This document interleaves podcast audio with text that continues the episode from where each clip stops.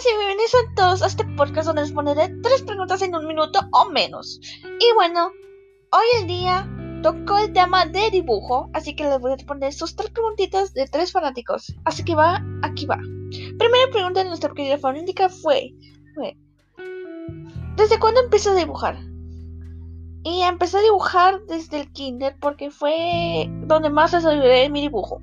Siguiente sería, ¿qué es lo que más te dificulta dibujar? Y es las manos, las orejas, em, el cuerpo. Aún estoy batallando con el cuerpo.